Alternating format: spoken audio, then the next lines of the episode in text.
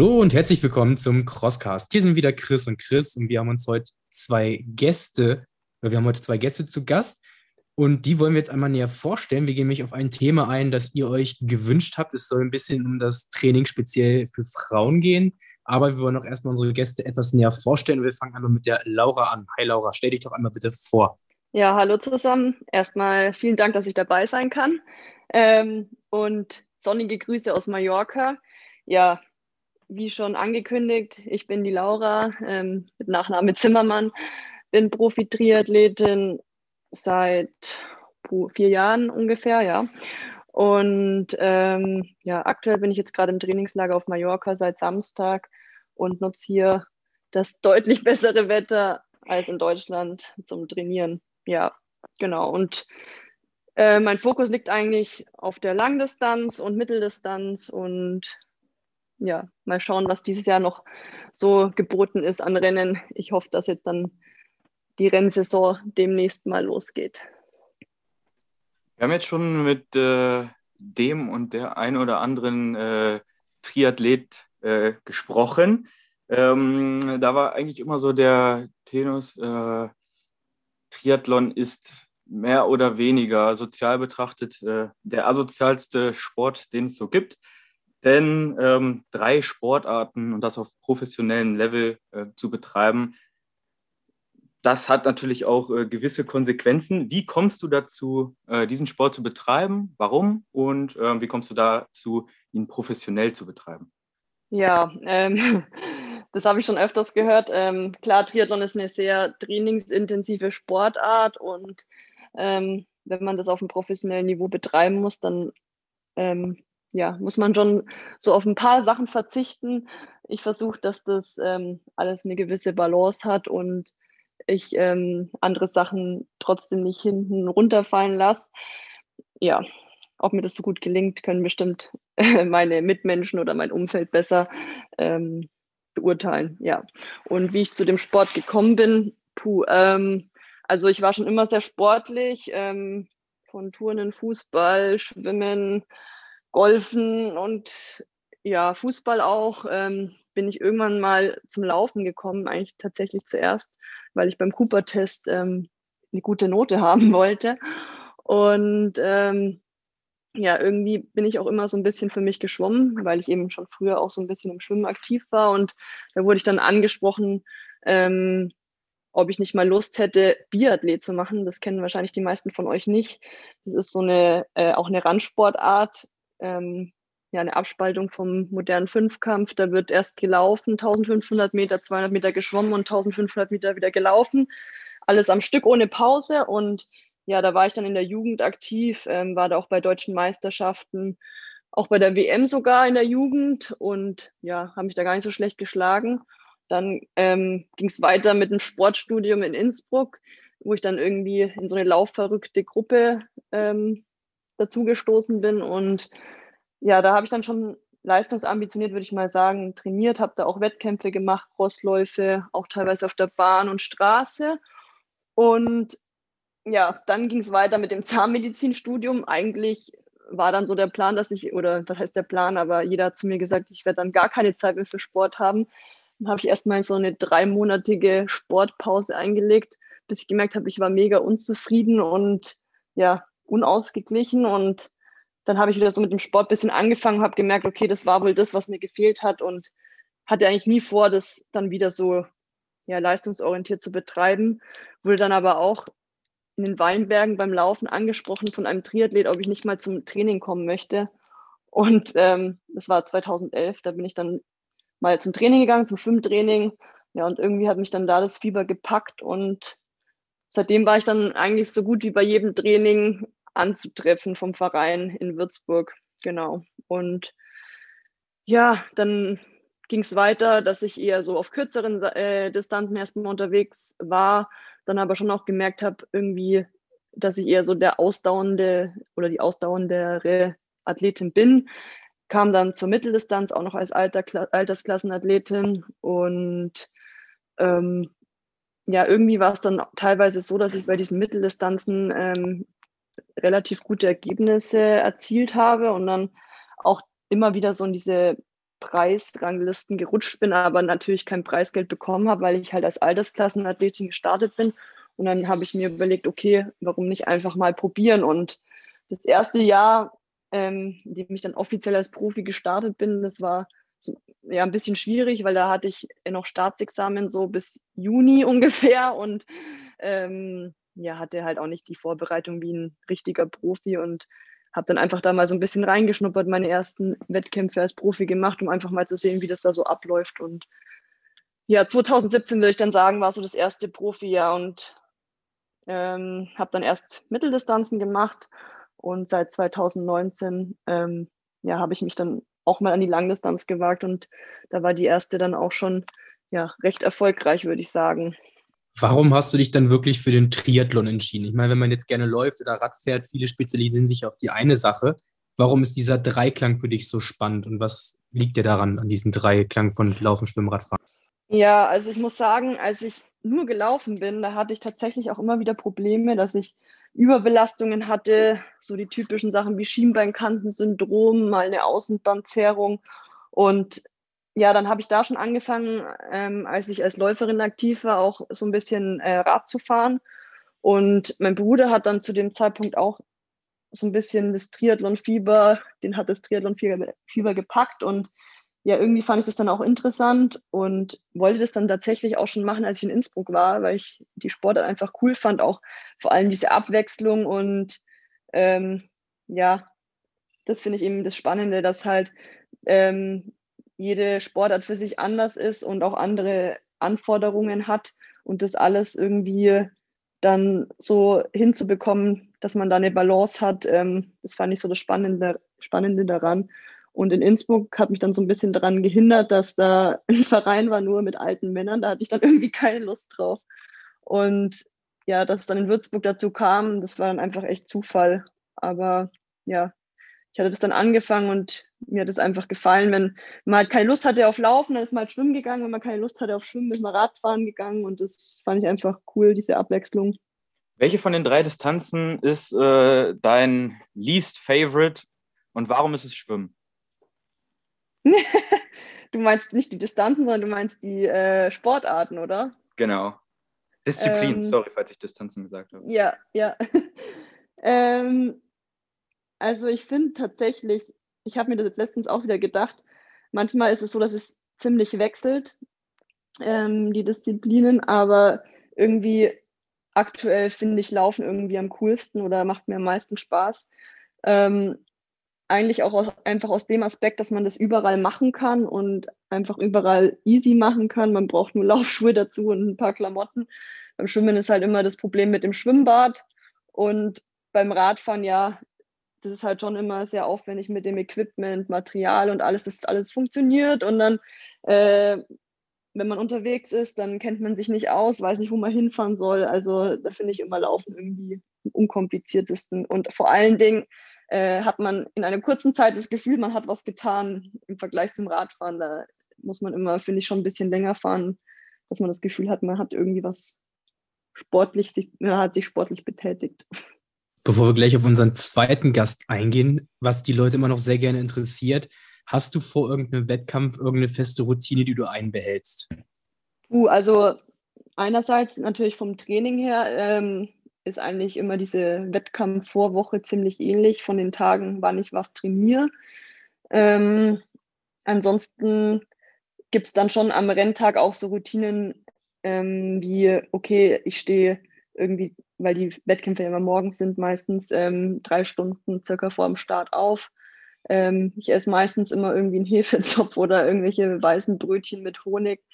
Und ja, das Warm-up ist eigentlich auch immer gleich bei mir, dass ich mich eigentlich zuerst einlaufe und ähm, danach so ein bisschen ja mein, mein Oberkörper warm mache fürs Schwimmen mit Terraband und so weiter, mir dann den Neo anziehe, so, also sofern Neo erlaubt ist und dann mich noch kurz einschwimmen. Das ist eigentlich so der Standard.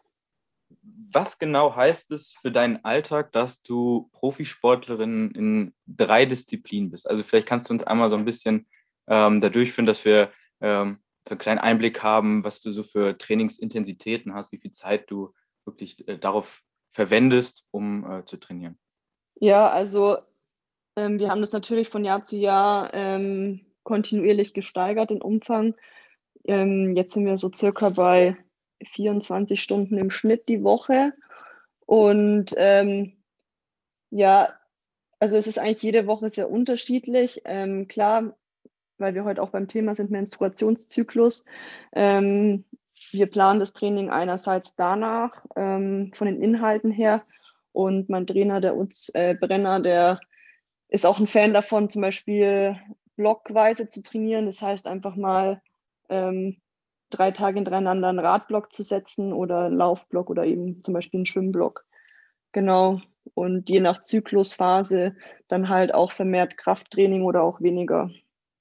Gut, da hast du jetzt äh, mehrere Türen gleichzeitig aufgemacht. Ähm, ich bringe mal äh, auf, äh, also das ist jetzt komische Formulierung, aber äh, ich spreche mal Utz direkt an. Ähm, Utz ist äh, dein Trainer und der ist äh, eigentlich so einer der erfahrensten Triathlon-Coaches der Szene, habe ich mir sagen lassen. Ähm, du hast selber schon über 100 äh, Triathlons äh, bewältigt. Wie bist du dazu gekommen, ja, sag ich mal, die Seiten zu wechseln und als äh, Trainer aktiv zu sein? Ah, gleich mal eine sehr gute Frage, aber zuerst mal auch ein Hallo an unsere Zuhörer und an euch. Ja, auch vielen Dank, dass ich hier mit dabei sein darf. Ähm, also selber muss man vielleicht dazu sagen, dass ich früher aus dem Ballsport komme, vom Tennis und habe auch mal Fußball gespielt und bin dann über eine Wette zum Triathlon gekommen, muss aber eingestehen, dass ich sehr durchschnittlich vom Talent bin hinsichtlich Ausdauer, also alles, was mit Ausdauer zu tun hat, aber über die Wette dann Triathlon. Und ein großer Traum von mir war, Hawaii, diese Weltmeisterschaften ähm, zu erreichen, also diese, dieser klassische Ironman. Und ähm, da ich eigentlich über zehn Jahre und viele Versuche nicht geschafft habe, ähm, mussten dann mehr oder weniger dann die Athleten herhalten, dass sie das Ziel mal erreichen. Also das eigentlich mit einem Lächeln ähm, dann genannt. Das ist natürlich so, man wächst rein. Ich bin von Haus aus Kaufmann, Betriebswirt, hatte ähm, hier eine lange Zeit in der Wirtschaft draußen und prägend war zum Beispiel die Firma IBM, wo ich sehr viele Jahre auch war und viel gelernt habe die haben mir auch das ermöglicht, dass ich mit Rücken frei ähm, seit über zehn Jahren das machen kann, auf was ich Lust habe. Zum Beispiel auch ähm, jetzt hier auf Mallorca zu sein und äh, mit jungen Damen ähm, hier zu arbeiten oder auch dann, dann natürlich auch, wenn es Herren wären, dann auch Herren. Ähm, ich bin vor zehn Jahren mehr oder weniger auch durch Zufall an eine Profiathletin gekommen, die mich dann gefragt hat, ob ich sie betreuen würde, trainieren würde. Und dann wächst man so rein. Dann war seinerzeit dann nach einem Jahr ein Erfolg, dass wir beim Ironman Frankfurt ähm, Podium erreicht haben. Und dann ähm, geht es so in die Richtung, dass man vielleicht sich doch in, in der Szene dann oder wird vielleicht ein Stück weit bekannter. Und dann ähm, gab es dann halt weitere Gespräche und so ähm, sind es heute fünf aktive Damen, ähm, die ich betreuen darf hat auch in der Vergangenheit natürlich auch schon Männer betreut und muss aber auch sagen, dass ich eine große Freude habe, weil in der Umsetzung und wie sie arbeiten, das machen die Damen wirklich fantastisch und auch äh, Laura ist ein wunderbares Beispiel und wir arbeiten jetzt seit über sechs Jahren. Ich meine, wir sind im siebten Jahr äh, dann zusammen. Also ich bin reingewachsen und habe eine große Freude, Dinge zu vermitteln. Und ähm, ja, ich hoffe, dass ich jeden Tag äh, dem gerecht werde dass ich verantwortungsvoll äh, mit dem, mit der Arbeit der Athletin dann umgehe. Jetzt hast du ja schon gesagt, du hast so fünf Athletinnen momentan. Wie viel Zeit nimmt dieses Coaching für dich in Anspruch, um die Athletinnen unter einen Hut zu kriegen und dem gerecht zu werden? Also man kann davon ausgehen, also man muss eins vielleicht vorneweg schicken. Mein sehr, sehr großer Antrieb ist diese Verantwortung. Ähm, diese junge Menschen haben mehr oder weniger ja große Träume. Wenn wir einen Fehler machen, kann das bedeuten, dass die Karriere mehr oder weniger äh, vorbei ist. Das bedeutet wiederum, dass man sehr verantwortlich damit umgehen muss. Und das heißt im täglichen, dass eigentlich die Hauptarbeit das ständige Überprüfen im Dialog, natürlich über die Mathematik auch, ähm, wir die Erkenntnisse kommen, dass eben keine, wie jetzt vorher die Laura auch angesprochen hat, Überlastung stattfindet, dass wir Überlastung führt ja auch sehr oft ähm, zu einer gewissen Hormonausschüttung, um auch mal das Thema zu streifen. Dann geht es auch in das Mentale, dass man einfach auch vom Kopf her ermüdet, was übrigens auch von Hormonen in der Hauptsache ausgelöst wird. Und diese Verantwortung ist eigentlich das, was mich jeden Tag antreibt. In Zahlen zu sagen, ist es so, dass ich sicherlich, also im, im Schnitt am Tag, ähm, sicherlich eine Stunde ähm, in der Rückwärtsbewegung arbeite. Also das, was wir an dem Tag gearbeitet haben, schauen wir sicherlich eine Stunde lang dieses an, vergleichs mit dem Ziel, vergleichs mit anderen Einheiten. Das ist ähm, der, der Hauptfokus.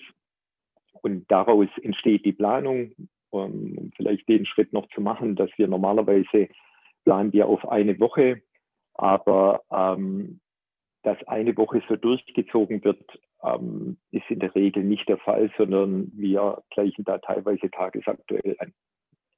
Jetzt habe ich das äh, bei uns in der ähm, OCR-Szene schon öfter gesehen, dass es der, da den einen oder anderen Trainer gibt, der Trainingspläne auf Ziele ausrichtet. Ja, also ohne zu schauen, äh, wo ist äh, der oder die Athletin gerade, ähm, sondern einfach nur zu schauen, wo will die Person hin und dann muss die Person das und das dafür tun. Was sagst du zu diesem Ansatz und äh, wie machst du das vielleicht?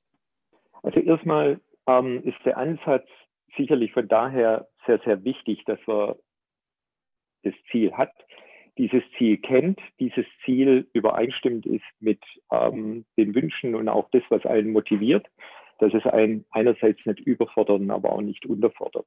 Also deswegen einfach der grundsätzliche Ansatz ist ähm, denke ich mal, auch aus meiner Sicht äh, der richtige.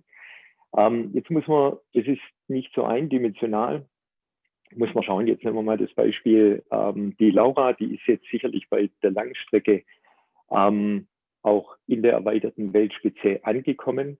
Uns ist natürlich bewusst, was die Voraussetzung ist in puncto von Zeiten oder beim Radfahren, in puncto von von, von Wattzahlen auf dem Rad, auch Thema Aerodynamik und auch dann äh, beim Laufen, was muss man zum Beispiel bei einem Marathon laufen. Da kennen wir die absoluten Zahlen in der Weltelite. Ähm, das ist sicherlich erstmal die erste Zahl, die gesetzt wird.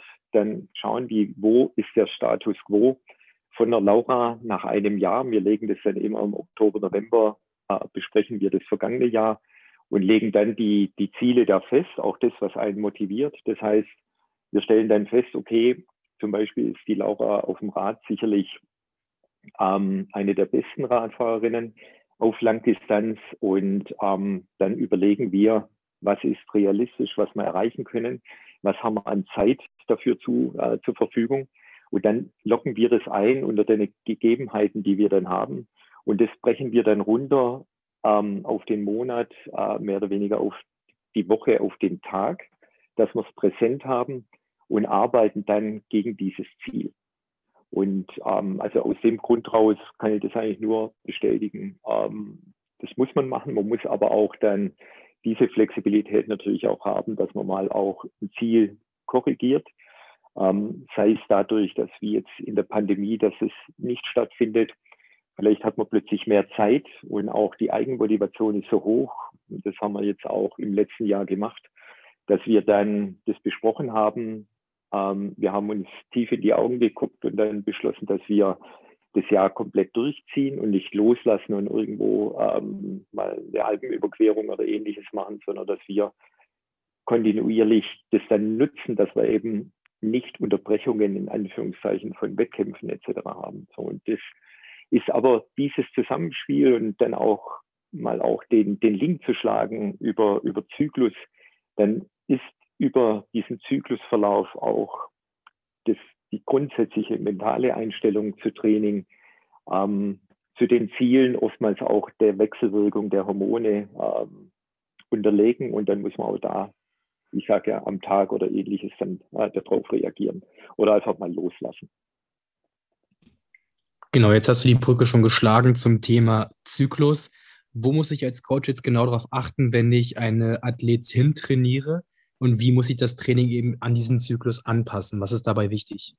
Also das denke ich mal, das ganz, ganz Entscheidende ist, dass man einen engen Dialog hat wir haben äh, zum Beispiel, und das ist auch eine, eine, Empfehlung, die wir sicherlich rausgeben können, dass wir ähm, auf die verschiedenen Systeme, also Herz-Kreislauf, muskulär, bei uns dann auch die mentale äh, Verfassung und auch mehr oder weniger momentan, wie ähm, der Stress, die Hormone äh, momentan dann aussieht, bewerten wir nach einer umgedrehten Borg-Skala 1 bis 10.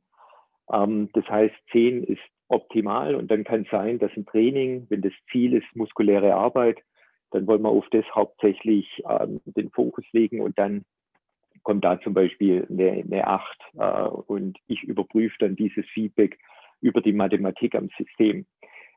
Ähm, wenn wir auf den Zyklus gehen, vielleicht zwei Sätze ähm, vorneweg aus meiner Erfahrung raus ist, dass der Zyklus ähm, der Frau ist eine wirklich eine, ich hätte beinahe gesagt, eine gottgegebene ähm, Geschichte, was wunderbar den Sport unterstützt, die Performance unterstützt, die Ziele unterstützt. Das nächste ist, dass es, was ich gelernt habe, dass man eben nicht pauschal sagen kann, das sind 28 Tage und alle reagieren gleich, ja, sondern ähm, es ist dieses wirklich in der Tiefe individuelle. Ähm, und wenn man jetzt von der reinen, ähm, von dem normalen Ablauf ausgeht, dann kann man mal grundsätzlich sagen, dass so ein Zyklus, der ja, legen wir jetzt mal auf 28 Tage fest, auch wenn wir wissen, dass er kürzer sein kann, 32, 34 Tage, whatever. Aber dann beginnt er ähm, jetzt auch in unserer Darstellung einfach mit der Blutung. Ähm, das geht in der Regel zwischen drei und fünf Tage. Ähm, das ist ein Bereich, da wird die Gebärmutterschleimhaut äh, mehr oder weniger abgestoßen, abgebaut. Ähm, und das geht einher sehr oft mit äh, Schmerzen im, im, im, Bauch und ähm, ähnliches Kopfweh, sodass man hier sicherlich vom Training her eher ruhig und moderat ähm, trainieren sollte. So nach drei, vier, fünf Tagen beginnt eigentlich dann mehr oder weniger die stärkste Phase, die dann ähm, bis zum Eisprung oder einschließlich Eisprung andauert. Das sind dann in der Regel so um die zehn Tage, äh, elf Tage, zwölf Tage, je nachdem, vielleicht auch kürzer. Und ähm, da ist zum Beispiel das Hormon Östrogen sehr stark, was dazu führt, dass wir sehr konzentriert Krafttraining machen können. Der ganze Prozess ist aufbauend, also anabol.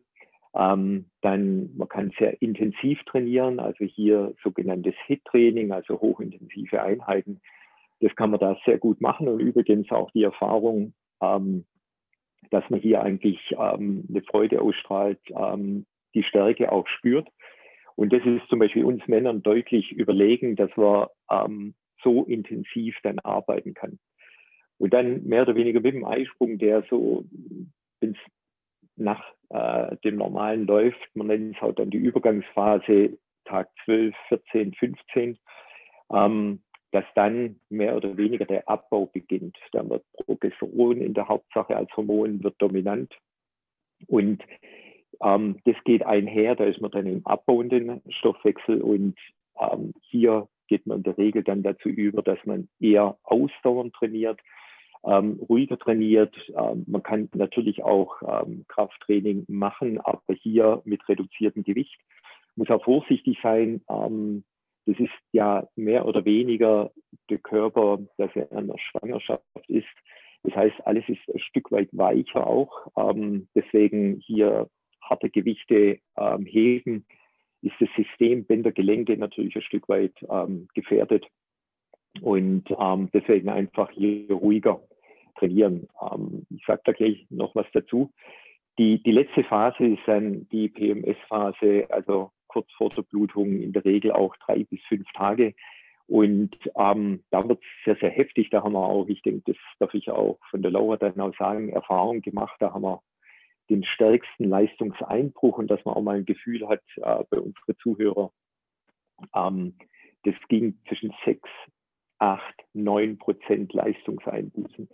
Und jetzt kann man sich auch vorstellen, so sind wir übrigens auch auf das Thema vor fünf, sechs Jahren gekommen, dass wir eigentlich eine Überzeugung hatten, dass wir an diesem Wettkampf X ähm, mit Sicherheit eine fantastische Performance zeigen können. Und das Gegenteil war der Fall. Und dann haben wir natürlich hier ähm, in der Tiefe mal bohren müssen. Und so sind wir auf dieses Thema dann auch gekommen, wo wir dann auch gemeinsam mit einer Frauenärztin dann ähm, leicht abgetaucht ist. Und das ist jetzt einfach mal so über die 28 Tage, die Erfahrungswerte und auch für unsere Zuhörer, die ja auf dem Wettkampf sind. Und ich denke, niemand von uns hat die Chance, dann vielleicht in so einer Phase, jetzt nehmen wir mal die PMS-Phase, den Veranstalter anzurufen und sagen, hey, äh, seid so gut und verlegt doch bitte den Wettkampf um sieben, acht Tage, weil dann bin ich in meiner stärksten Phase. Das funktioniert nicht, ja. Ähm, das heißt aber auch im Umkehrschluss, wenn ich jetzt strikt immer danach trainiere, wäre ja nur die Möglichkeit, im ersten Teil mehr oder weniger einen guten Wettkampf abzuliefern. Aber der Körper gewöhnt sich ja auch an, an Reize, an Herausforderungen. Das heißt, der Körper sollte auch vorbereitet werden für den Tag X, auch wenn er in der zweiten Hälfte oder vielleicht sogar äh, der PMS-Phase äh, dann auch ist. So, also das kann man auf jeden Fall insofern dann mal mitgeben. Vielleicht da äh, einmal eine Frage an Laura. Ähm, wir haben so ein bisschen festgestellt, dass ja, viele Frauen sich dessen gar nicht so richtig bewusst sind. Ähm, und äh, ich denke mal, die wenigsten ähm, achten auch wirklich auf diesen Zyklus. Ähm, wie merkt man denn, dass ja, man, äh, man, einen gestörten Zyklus hat, dass man vielleicht gegen seinen Zyklus arbeitet? Welche, welche Nachteile, Beschwerden oder ja auch Gefahren gibt es denn da? Ähm, ja, also erstmal habe ich das Glück, dass ich zum, äh, dass ich noch nie hormonell verhütet habe. Ähm, ja, viele auch im Sport, vor allen Dingen früher, ich glaube jetzt langsam wird das Thema, ähm, haben wir da so ein bisschen so einen Umbruch, dass äh, sich mehr Frauen darüber bewusst sind, ähm, was das für ein ja, wie das halt wirken kann, wenn man Hormone nimmt, ähm, dass es einfach komplett diese, diese Schwankungen einfach wie eine glatte Linie ähm, machen lässt. Genau. Und ich denke, dass da dass es wichtig ist, ähm, dass man einfach halt schon so mal ein Gefühl für seinen Körper bekommt. Und ähm, ja, ich kann mich noch daran erinnern, ähm, in der Prüfung in der Zahnmedizin, in der Anatomie, da wurde ich tatsächlich zu meinem Zahnmedizinstudium ähm, zum Zyklus befragt und da ist mir aufgefallen, dass ich echt wenig Ahnung davon habe und ich fand es echt peinlich, muss ich sagen. Und ich habe auch nicht damit gerechnet, dass ich in dieser Prüfung ähm, vor allem im Fach Zahnmedizin grundsätzlich mal ähm, über dieses Thema ausgefragt werden würde. Und diese Prüferin hat dann noch gemeint, sie hasst Frauen, die sich nicht mit ihrem Körper auskennen. Und dann habe ich mir gedacht, okay, jetzt muss ich mich damit echt mal befassen. Und ähm, wenn man sich damit mal befasst, dann weiß man auch, wann, in, zu welcher Phase halt ähm, welche Hormone wirken und was das bewirkt. Und ähm, man spürt es dann auch selbst besser oder nimmt es mehr wahr, würde ich mal sagen. Also ich merke halt schon vor allen Dingen, klar, so die ersten Tage der Blutung, da fühle ich mich persönlich immer nicht so gut, ähm, habe da schon auch teilweise Beschwerden, aber es ist auch sehr unterschiedlich. Und dann merke ich aber so richtig ähm, diese starke Phase, also dass ich mir extrem leicht tue, irgendwie, sagen wir mal, in den oberen Bereichen zu trainieren, ähm, dass ich da wesentlich weniger dafür aufwenden muss, in diese Bereiche ähm, zu kommen, als eben in dieser zweiten Phase, da ist es teilweise echt ähm, ja, zäh und ich habe das Gefühl, ich muss sehr viel dafür aufwenden, ähm, um bestimmte Wattwerte zum Beispiel zu treten. Und wie der Urz auch schon gesagt hat, ist es, denke ich, wichtig, dass ähm, jede Frau weiß, dass das ja individuell unterschiedlich ist. Zum Beispiel auch ähm, zu den Tagen um den Eisprung rum. Manche fühlen sich da extrem stark. Klar, die können dann da hart trainieren, aber manche fühlen sich da halt auch einfach sehr schwach. Und da ist natürlich dann ähm, besser, ähm, Lit-Training zu machen oder Techniktraining oder einfach auch mal einen Regenerationstag einzulegen. Und da würde ich einfach mal auch an die Zuhörerinnen ähm, das Appell rausgeben, dass man da einfach mal auch auf seinen Körper hören sollte und ähm, auch wenn es im Trainingsplan drin steht, da einfach mal einen Gang zurückschaltet oder zum Beispiel auch in der zweiten Phase, dass man dann halt sich dessen bewusst ist und dann ähm, auch kein schlechtes Gewissen hat, wenn man einfach mal die Wattwerte ein bisschen nach unten anpasst, weil es im Endeffekt den gleichen Effekt hat. Genau. Wie gehst du da mental mit um, dass du an so ein paar Tagen wirklich diese 6% Leistungsabfall hast? Hast du dir da vorher Gedanken drüber gemacht und sagst, ich habe einen schlechten Tag? Und wie motivierst du dich, dass du weißt, es hängt mit dem Zyklus zusammen und das Training wird wieder besser in den nächsten Phasen? Ja, also früher, als wir uns dessen noch nicht so bewusst waren, ähm, da gab es dann auch so ein, zwei Wettkämpfe, wo ich wirklich Pech hatte, dass ich genau in diese in diesen Zeitpunkt dieser, diesen Wettkampf gelegt äh, habe oder dass der, Wettkampf da stattfand. Und ich mir dachte, ich bin eigentlich in Topform und dann ging einfach gar nichts. Und ich mir dachte, puh, also das trete ich normal zum Beispiel auf dem Rad ähm, im Training locker. Also bei mir ist es zum Beispiel sehr auffällig, dass ich da keine Kraft habe beim Radfahren, aber das Laufen eigentlich noch ganz gut funktioniert. Ähm, sicherlich auch sehr individuell unterschiedlich ja, aber seitdem ich mir darüber bewusst bin und das halt auch weiß, ähm, kann ich damit auf jeden Fall besser umgehen, dass es halt diese Phasen gibt, in denen es mir schwerer fällt. Und klar, ich versuche auch, ähm, oder wir versuchen, dass wir meine Wettkämpfe nach dem Zyklus planen, aber das ist halt leider auch nicht immer möglich, ähm, ja, weil halt manche wichtigen Wettkämpfe halt auch mal so fallen, dass es für einen nicht passt. Und ja, es gibt ja auch so ein paar wir mal, Tricks, um da so die Beschwerden ein bisschen zu mildern im Vorfeld, ähm, also auch diese PMS-Schmerzen. Und ähm, ja, das sind halt dann so Tipps, die man dann ähm, mal versuchen kann, um dann trotzdem, wenn der Wettkampf eben halt nicht in der guten Phase ist, da ähm, gute Leistungen zu erbringen. Genau, da wollte ich äh, auch als nächstes äh, drauf aus. Also ich denke mal, bis jetzt sollte für jeden klar sein, man soll auf seinen Körper hören und ähm, ja, gewisse Phasen so akzeptieren, wie sie sind. Was ähm, nimmst du allerdings oder was machst du, was setzt du um in, ähm, in Situationen, in denen du ja in der zweiten Zyklushälfte dann Wettkämpfe hast? Wie ähm, versuchst du äh, da trotzdem möglichst viel Leistung zu erbringen? Ähm, ja, also erstmal sollte man sich darüber bewusst sein, dass halt in der zweiten Phase der Kalorienbedarf ähm, etwas erhöht ist.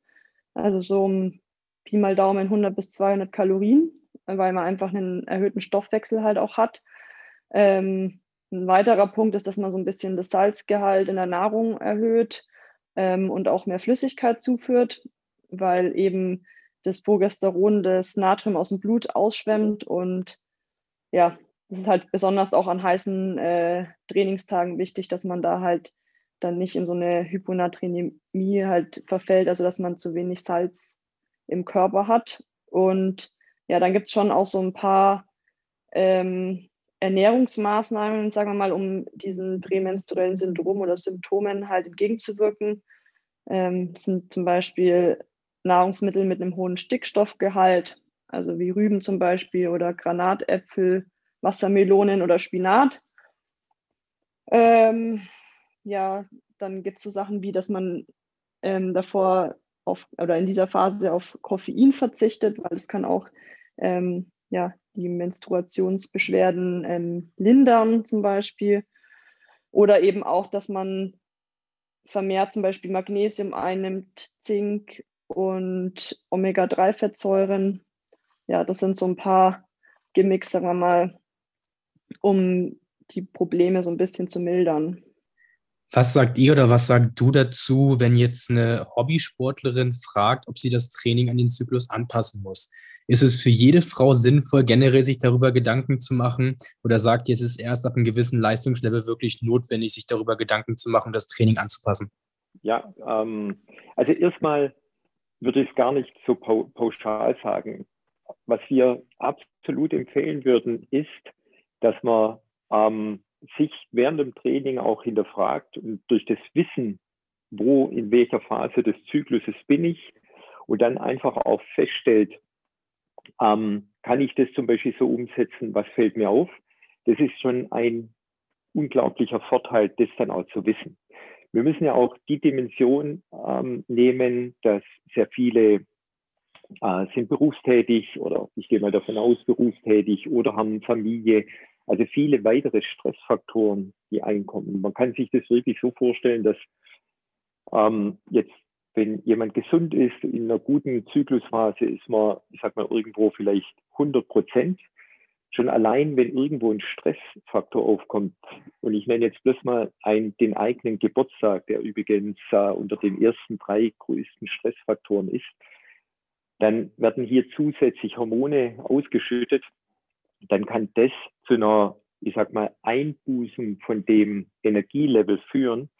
Ähm, das heißt, dass wenn man sich grundsätzlich jeden Tag oder jedes Training oder allgemein äh, über die Woche damit auseinandersetzt und weiß, wo man steht, dann lernt man sich dadurch besser kennen und kann meines Erachtens gesündere, bessere, leistungsfördernde Entscheidungen treffen und auch den Mut zu haben, dass wenn man einfach in der, der Phase dann ist, dass vielleicht kein HIT-Training notwendig ist, ähm, dieses ähm, zum Beispiel einfach nicht zu machen, sondern vielleicht lieber echt einen äh, Spaziergang oder ähnliches zu machen. Im Profitum, wenn ich das noch hinzufügen darf, haben wir dann zum Beispiel kennengelernt ähm, bei der Laura, dass wenn wir zum Beispiel eine V2-Einheit machen, also für Herz-Kreislauf, eine sehr intensive Einheit, dann können wir zum Beispiel im ersten Teil äh, mit vier und acht Minuten arbeiten. Ähm, ist übrigens dann sehr oft die mentale Herausforderung, aber das äh, macht die Laura dann fantastisch. Äh, keine Diskussion und führt es dann äh, weg. Und auf der anderen Seite müssen wir vielleicht in der zweiten Hälfte, nicht in der PMS-Phase, aber durchaus in der zweiten Hälfte, ähm, mittendrin ähm, können wir durchaus auch mit 30 Sekunden Belastung, 15 Sekunden Pause, was für die Laura angenehmer ist. Auch das ist individuell und ähm, führen das zum Beispiel dann über so einen Bereich dann zu, plus dass wir vielleicht auch die Wattwerte oder das Tempo beim Laufen ein Stück weit reduzieren. Ja, und ich habe auch noch hinzuzufügen, ähm, dass ich es halt schon auch wichtig finde, dass man sich auch im Breitensportbereich ähm, schon so ein bisschen ähm, damit befasst, weil es natürlich schon auch Verletzungen vorbeugen kann. Wie der Utz schon vorher gesagt hat, einfach mal so die letzten Tage des Zyklus, da hat man ja diese Bildung von diesem Relaxin. Ähm, da werden die Bänder und die Sehnen elastischer und da sollte man zum Beispiel halt kein so extremes Schnelligkeitstraining machen oder Reaktionstraining oder Sprungtraining, ähm, weil man da halt einfach die Gefahr hat, dass man sich verletzt oder eben auch in der ersten Phase oder also kurz vor dem Eisprung ähm, da vielleicht ein bisschen weniger laufen, weil da der Östrogenspiegel sehr niedrig ist und niedriger Östrogenspiegel, der unterstützt halt diese Osteoklasten, die im Endeffekt dann für den Knochenabbau ähm, ja, zuständig in Anführungsstrichen sind. Und das will man ja auch nicht, dass ähm, ja, die Knochendichte sozusagen niedriger wird. Das sind schon so Punkte, wo ich sagen würde, dass, dass das für jeden interessant ist, das zu wissen und danach zu handeln. Jetzt hat äh, Laura vorhin auch schon ähm, hormonelle Verhütung angesprochen. Also ähm, ich denke mal, äh, so etwas wie äh, die Pille. Ähm, kannst du uns vielleicht nochmal da das ein bisschen näher erklären, welche, welche Auswirkungen das für eine Athletin hat, wenn sie äh, hormonell verhütet? Also man kann es eigentlich insofern so sagen, erstmal auch, ähm, dass es mehr oder weniger keine natürlichen Hormone sind, denn natürlich die synthetischen es ist so, dass du äh, mehr oder weniger deinen Körper in den Zustand versetzt, wie in der zweiten Hälfte ähm, mehr oder weniger der Schwangerschaft. Ähm, und die Spitzen, des, der, der, große Vorteil zum Beispiel mit dem Östrogen, ähm, was wir in der ersten Hälfte dann ähm, als Haupthormon haben, was dazu führt, dass man halt sehr viel Krafttraining, äh, VO2 und so weiter machen kann ähm, führt dazu, dass wir diese Spitzen, um, ich sag mal, noch intensiver vielleicht zu trainieren, noch ein intensiverer Reiz und dadurch, ich sag mal, einen höheren Leistungsstand zu erreichen, da geht man dann zurück. Da hat man sicherlich viele Gegebenheiten, die man über den Zyklus nicht hat, ähm, dass wir ähm, letztendlich diesen, also die Athletin dann ohne in Anführungszeichen größere Thematiken wie Bauchschmerzen. Man hatte auch hier ja die, die äh, PMS-Phase, aber die restliche Zeit des Zykluses ist es eigentlich, ich sag mal, planbar. Es ist alles auf einem gleichen Level ähm, und dieses Spüren mit Eisprung und ähnliches findet nicht statt. Ja, ähm, so jetzt kann man darüber sagen, je nachdem, wie individuell jemand Schmerzen zum Beispiel hat, ähm, dass es von Vorteil sein kann. Ähm, wir müssen ja immer auch sehen, dass wir einen Beruf haben in der Regel, den wir dann auch, ich sag mal, sauber erfüllen können. Da ist ja auch der Sport sehr oft auch äh, dann im zweiten Rang oder gar dritten Rang, wenn wir hoffentlich auch die Familie noch berücksichtigen, dann kann das sicherlich auch dazu führen, dass man sagt, hey, ich habe nicht die große Ambition. Ähm, in dem Profitum würde ich grundsätzlich empfehlen, nicht hormonell zu verhüten, wenn ich dazu gefragt werden würde, weil ich einfach denke, man vergibt sich viel und eine Empfehlung, und ich weiß, ich bin natürlich als Mann, ähm, sollte ich mich da schwer tun, ähm, da eine Aussage zu treffen und ich tue es auch, aber würde ich immer empfehlen, eigentlich nicht, ähm, ich sag mal, hormonell zu verhüten. Ja. Weil man einfach viele tolle Chancen und Möglichkeiten von diesem, und ich darf es hoffentlich sagen, fantastischen Zyklus dann ähm, brach lässt.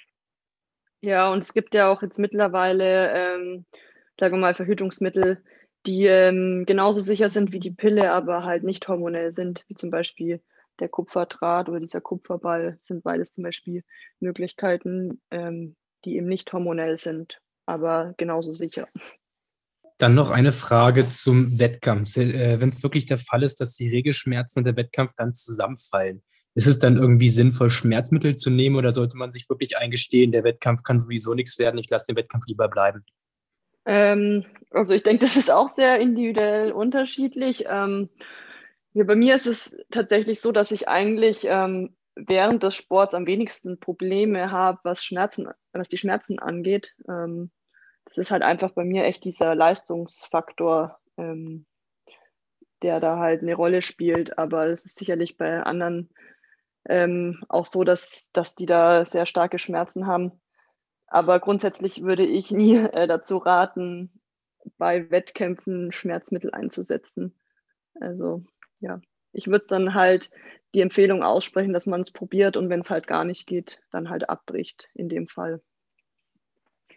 Also auch ergänzend noch ähm, von meiner Seite ein ganz klares, niemals im, im Wettkampf ein Schmerzmittel nehmen. Ich weiß, es ist weit verbreitet, wenn man den Untersuchungen von Marathonveranstaltungen ähnliches glauben darf. Übrigens Mann wie äh, Frau, wobei ähm, eher tendenziell wohl bei uns äh, Männern.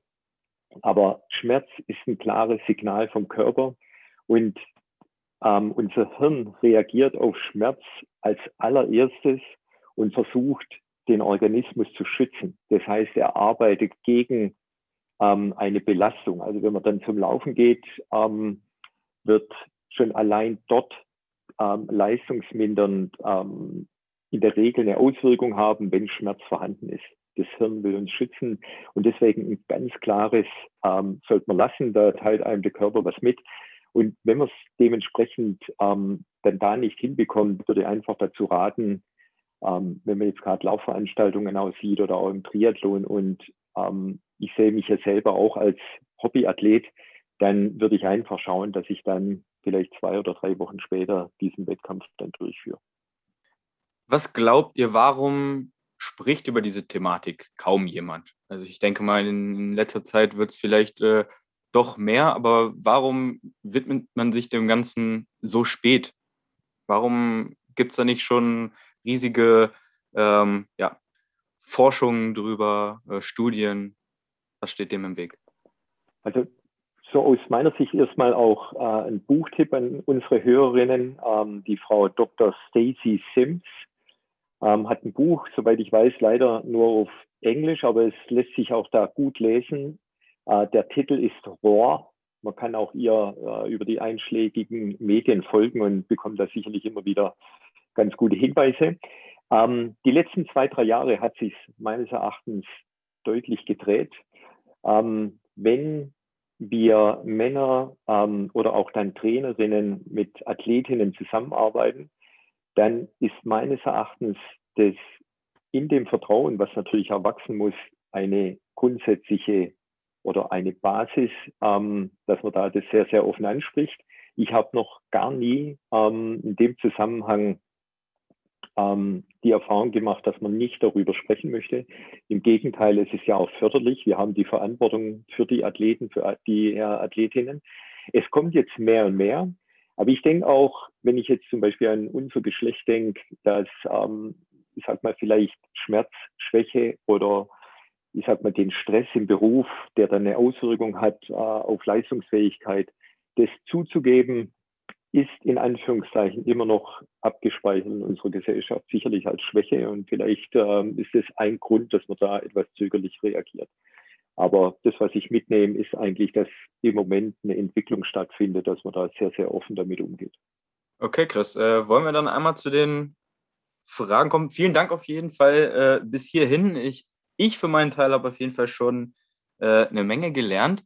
Ähm, und wir hatten ja am Anfang versprochen, dass wir auch noch konkret auf die Fragen unserer, äh, ja in diesem Fall Instagram-Follower, äh, Following, Follow, also irgendwie bin ich heute mit dem äh, mit dem Gender nicht so gut, mit unseren Instagram-Followerinnen ähm, eingehen. Und da ist die erste Frage, äh, Laura hat das vorhin schon ein bisschen angesprochen, äh, wie mit der Ernährung der PMS entgegensteuern. Ähm, vielleicht doch mal so ein bisschen zusammenfassen, ähm, was sind Do's, was sind Don'ts? Ja, also ich hatte ja vorher schon so ein paar Tipps ähm, angesprochen.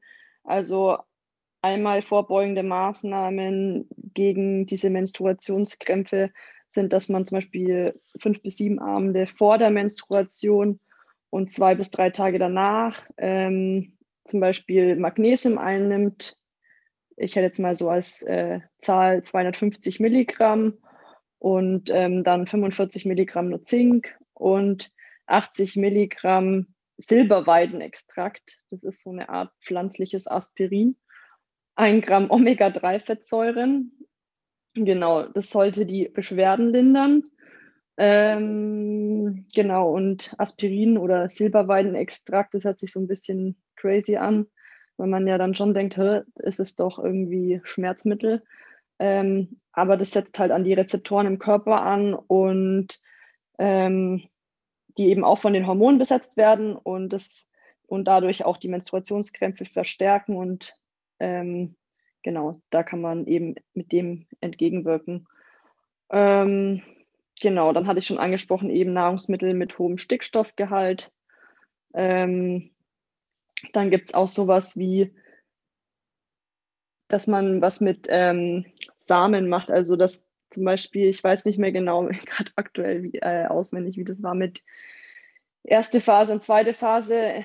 Das nennt sich irgendwie Seed Cycling. Ähm, dass man in der ersten Phase, glaube ich, sorry, wenn es jetzt falsch ist, Sesam und Kürbiskerne nimmt und in der zweiten Phase Leinsamen. Ich bin mir jetzt nicht mehr ganz sicher, ob das die richtige Reihenfolge ist. Ähm, könnt ihr finden unter Seed Cycling. Ähm, ja, das wären mal so ein paar Tipps und ansonsten natürlich noch ähm, die Proteinzufuhr. Also die ist auf jeden Fall in der zweiten Phase höher. Ähm, da so ein bisschen den Protein, die Proteinzufuhr anpassen.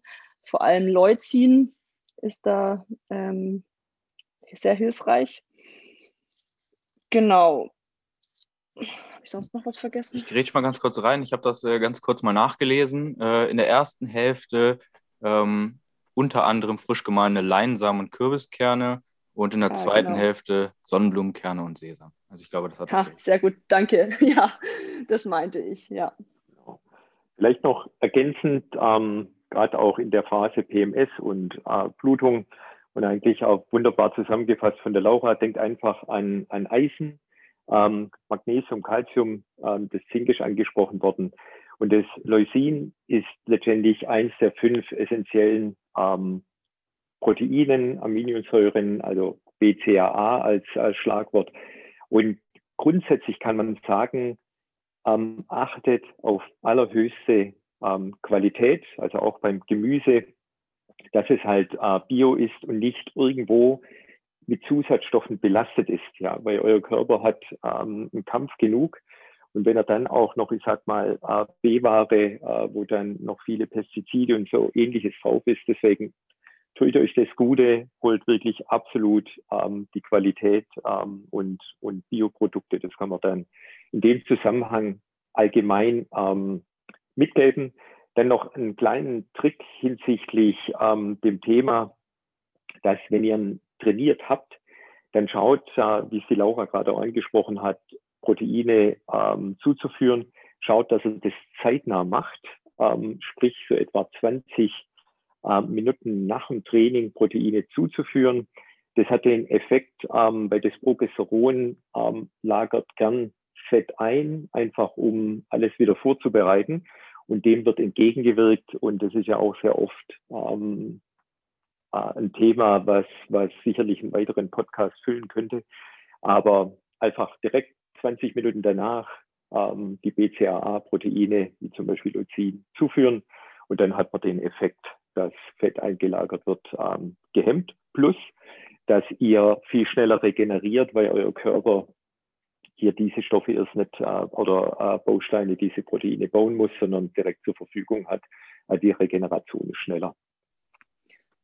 Und noch ein Tipp abschließend, der mir noch gerade eingefallen ist: Mönchspfeffer ähm, ist noch ein Tipp für, für Milderung von PMS-Beschwerden. Ähm, Gibt es in Tabletten, Tropfenform, wie auch immer, auf jeden Fall in der Apotheke erhältlich, rein pflanzlich und wie es anzuwenden ist, lest ihr in der Packungsbeilage. Jawohl, vielen Dank. Bei den anderen Fragen, sonst unterbricht mich, wenn das nicht richtig ist, Chris, denke ich mal, haben wir das eigentlich alles schon geklärt. Das heißt, muss man den Trainingsplan anpassen, wurde geklärt. Regelschmerzen wurden geklärt. Wo man jetzt darauf eingehen könnte, nochmal explizit wäre, in welchen Zyklus, Tagen Intervalltraining äh, beim Laufen. Kann ich das immer machen oder sollte ich da bestimmte Phasen nutzen? Also man kann mal grundsätzlich Tag 5 bis 12 oder 14 ähm, sehr, sehr gut nutzen ähm, von der ersten Phase. Also nach der Blutung ähm, kann man das sehr, sehr gut einbauen. Und einfach auch als Hinweis, wenn man selber seinen Zyklus kennenlernt, die erste Phase, also einschließlich Blutung, ist das, was sehr, sehr variabel ist. Die zweite Phase ist in der Regel immer, also wenn man die Wissenschaft anschaut, 14 Tage wird sehr oft genannt. Natürlich kann es auch hier Unterschiede geben, aber der Rahmen ist dann 12 bis 16 Tage. Also das heißt, in der ersten Phase, das sind oftmals dann dort die Unterschiede, die dann vielleicht einmal nur sieben Tage ähm, oder dann plötzlich 16 oder 18 Tage dauern kann. Und da macht es sehr viel Sinn, gut reinzuhorchen, ähm, die, die den Eisprung zum Beispiel spüren, das ist möglich. Man kann das natürlich auch über Temperaturmessungen ähm, dann durchführen, dann kann man das ziemlich genau treffen. Ähm, ja, das einfach noch als äh, Ergänzung mit rein. Vielen, vielen Dank an dieser Stelle. Ähm, ich hatte auf jeden Fall das Gefühl, dass wir hier sehr kompetente Gesprächspartner heute hatten. Ich habe eine Menge dazugelernt und ich hoffe, wir konnten ähm, ja, die Fragen, die ihr äh, Zuhörerinnen ähm, hattet, einigermaßen aus dem äh, Weg räumen, falls ihr ähm, den beiden nochmal äh, ja, privat irgendwas äh, zukommen lassen wollt, irgendeine Frage stellen wollt. Ähm, ich werde die beiden Instagram-Accounts unten in der Beschreibung verlinken und dann äh, denke ich mal, ist es okay, wenn ihr euch da auch nochmal meldet. Ich habe am, am Ende nochmal so eine kleine Frage. Utz, wolltest du was sagen? Alles gut. Ähm, Nein, ich wollte es nur zustimmen. Ja, absolut. Äh, da steht man natürlich sehr gerne zur Verfügung. Sehr cool. Vielen Dank. Ähm, Laura, ich habe auf deinem Instagram gesehen, ähm, das, das hat, ist, hat, jetzt mit dem äh, Thema von heute nicht viel zu tun, aber ähm, dass du beim Training deinen, den Raum, in dem du das Training absolvierst, in gewissen Farben äh, einleuchtest. Kannst du noch einmal ganz kurz vielleicht äh, erklären, was es damit auf sich hat? Ähm, ja, also da kann ich mal auf meinen Neuroathletik- und Athletiktrainer Christian Daser verweisen. Ähm, ja, also es macht Sinn, ähm, beim Training, je nachdem, welches Ziel man mit dem Training verfolgt, gewisse Farben ins Spiel zu bringen. Das kann man zum Beispiel machen mit äh, Brillen, die eingefärbt sind ähm, oder halt auch mit Licht. Ähm, wichtig dabei ist, dass man da ähm, nicht zu viel Reiz setzt. Also so circa 20 Minuten sind da schon ausreichend. Und ähm, zu den Farben selbst, also Rot zum Beispiel, das meintest du, glaube ich, auf dem Bild auf jeden Fall, äh, hatte ich Rot verwendet. Das ist halt, ähm, setzt man ein zum Beispiel bei kraftbetonten ähm, Training oder auch intensiven Trainingseinheiten. Und ähm, Blau hingegen eher für ausdauerndere Einheiten. Ja, und dann gibt es noch zum Beispiel Lila. Ähm, das ist eher so eine spirituelle Farbe, ähm, eignet zum Beispiel für Yoga oder so Entspannungsgeschichten. Grün ähm, ist ziemlich neutral, ähm, ja, um auch so ein bisschen runterzukommen, sagen wir es mal so. Ähm, und dann gibt es auch noch Gelb. Das ist eine Farbe, die wohl aktivierend wirkt, genau. Und das sind so die Farben, mit denen man so ein bisschen auch im Training spielen kann, um da nochmal einen zusätzlichen Reiz zu setzen. Ja, danke. Also das, das fand ich äh, auch äh, ziemlich interessant. Äh, ich habe das nur auf dem Foto gesehen und ich denke mal, jetzt, wo wir fast alle zu Hause irgendwo im Keller oder so trainieren, äh, ist es, glaube ich, äh, eine coole Sache, mit einfachen Mitteln da vielleicht nochmal neue Reize zu setzen. Ja, auf jeden Fall. Bringt Farbe ins Leben werden wir wohl auch mal bei unserem Neurotrainer des Vertrauens nachfragen. Auf jeden Fall vielen Dank euch beiden für das Interview. Es war wirklich richtig cool, hat richtig Spaß gemacht und wir hoffen auch wirklich viel Licht ins Dunkel gebracht haben zu können. Hast du noch eine abschließende Frage, Chris? Ansonsten möchte ich es einmal abmoderieren. I'm out. Super. Dann folgt uns auf Spotify, iTunes, ähm, ja, auf Instagram natürlich auch. Folgt auch der Laura und dem Utz auf Instagram. Stellt gerne die Fragen. Vielen Dank, dass ihr da auf jeden Fall bereit für seid. Wir verlinken auch nochmal den Blogartikel von Laura, wo wir drauf gestoßen sind. Ähm, einfach um das Ganze nochmal zusammenzufassen. Da steht das Wichtigste drin. Ansonsten vielen Dank euch zwei und euch da draußen noch einen schönen Tag. Ja, auch von unserer Seite vielen, vielen Dank und ebenfalls noch einen schönen Tag. Vielen Dank fürs Zuhören. Viel Spaß auf Malle.